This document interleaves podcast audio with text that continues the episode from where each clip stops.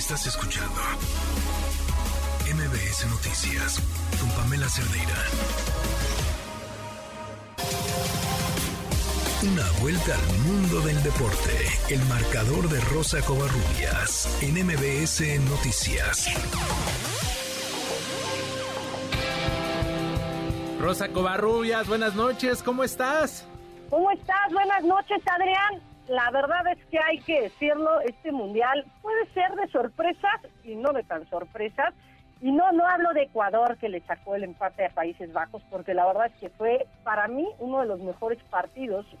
Eh, obviamente todavía falta, ¿no? Todavía falta el mundial. Sí. Pero la verdad es que lo que hizo Ecuador el día de hoy, con, pues sí, comentarlo, ¿no? Con Enar Valencia, no creo que sea tan sorpresivo, ¿no? Este, este, este empate con, con el equipo de Países Bajos hay que mencionarlo, ¿no? Le, anulan un gol a Ecuador prácticamente al final del primer tiempo, una anotación de Estupiñán, cuando iban perdiendo 1 por 0, Gakpo al minuto 6 había anotado el primer gol por parte de los neerlandeses, y bueno, pues finalmente Ener Valencia pone el del empate al minuto 49, un partido que parecía que podría balancearse hacia Países Bajos, finalmente pues eh, se lo quedan, eh, se reparten los puntos, y ahora, bueno, pues vendrá el último partido para Ecuador, que será ante Senegal, y Países Bajos, que tendrá que enfrentar a Qatar, seguramente para los neerlandeses, para los dirigidos por Luis Vangal, no, no será ningún problema. Ecuador se va a disputar su pase a la siguiente ronda precisamente con Senegal. Y en el grupo B, bueno, en el grupo B, Senegal ganó 3-1 al, al conjunto de Qatar, Qatar se despide, es el primer eliminado del Mundial. En el grupo B las cosas se aprietan, eh, Inglaterra y Estados Unidos empataron sin goles, pero la sorpresa la da precisamente el equipo de Irán que vence a, Gales, al Gales de Gareth Bale. Parecía que iba a ser un partido más parejo, porque también hay que decirlo, ¿no? Gales no es un equipo pues que sea potencia a nivel mundial, pero el que Irán le haya ganado a Gales, mm, por primera vez le gana un país europeo en, un mundial, pues sí fue, fue de sorprender, ¿no? dos goles por dos goles por cero el resultado y bueno pues el que se complica su pase a la siguiente ronda es precisamente el conjunto de Gales que va a tener que definir eh, todo ante el equipo de Inglaterra y bueno pues Estados Unidos se tendrá que medir a Irán para definir el, el equipo o pues sí, el equipo que avance a la segunda ronda, la verdad es que Gales sí la tiene muchísimo más complicada. El día de mañana el partido que a todos nos llama la atención y el partido que todos estamos esperando, Adrián. Pues el de Polonia, ¿no? No, el de México-Argentina. el, de, bueno, el de Polonia para que empaten. Todo el mundo quiere que Polonia empate, exactamente todo el mundo quiere que Polonia empate. Complicado porque, bueno, pues ya vimos que Arabia Saudita dio la sorpresa, aunque dudo que a los polacos los agarre tan de sorpresa como agarraron a los argentinos, ¿no? El miedo es que Argentina no va a salir como, pues, como un plan, ¿no?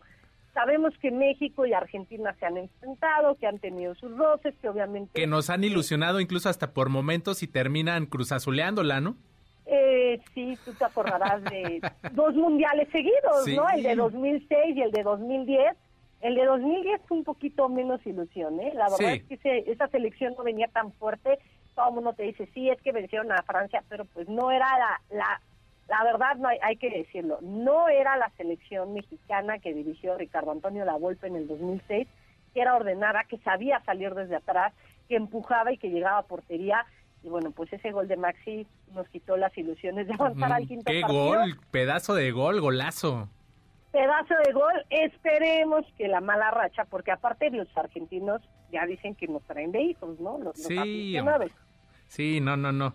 Pues toda la buena vibra para México. Ojalá y que, que se haga partido y que sea entretenido. Exactamente, que sea entretenido sobre todo. Si te parece, y si hay tiempo, vamos a escuchar rapidísimo las palabras de eh, Gerardo el Tata Martino, hablando, pues obviamente de Argentina, hablando de este enfrentamiento. Venga.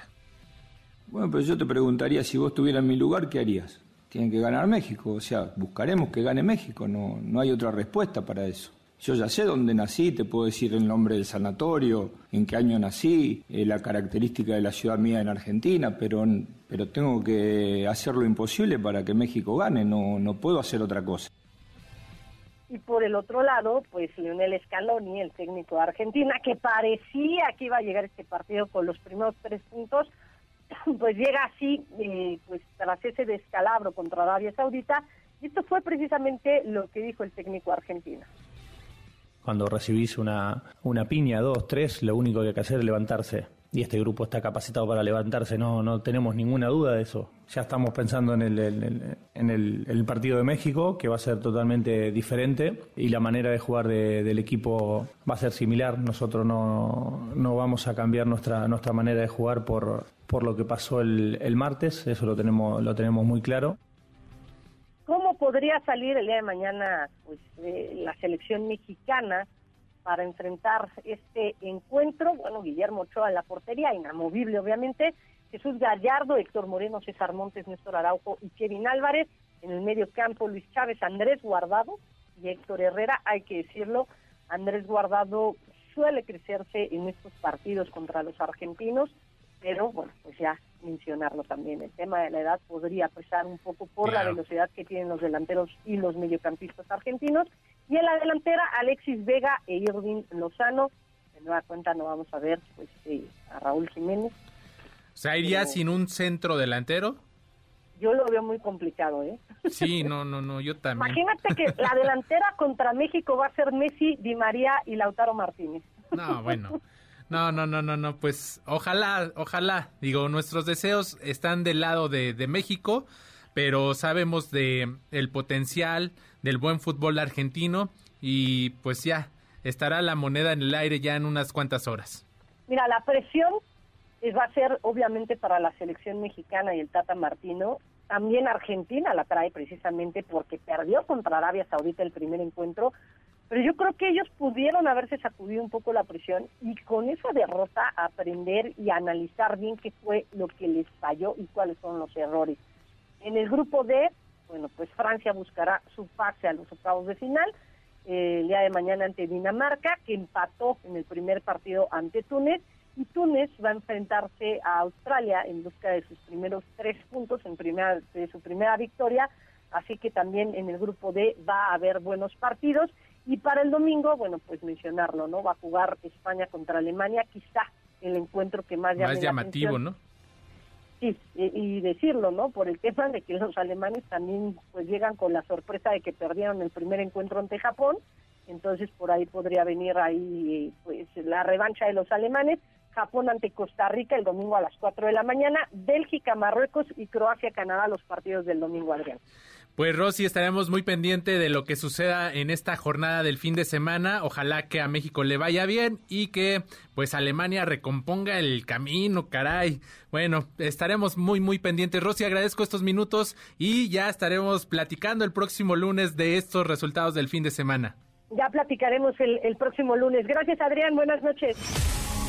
Estás escuchando MBS Noticias con Pamela Cerdeira.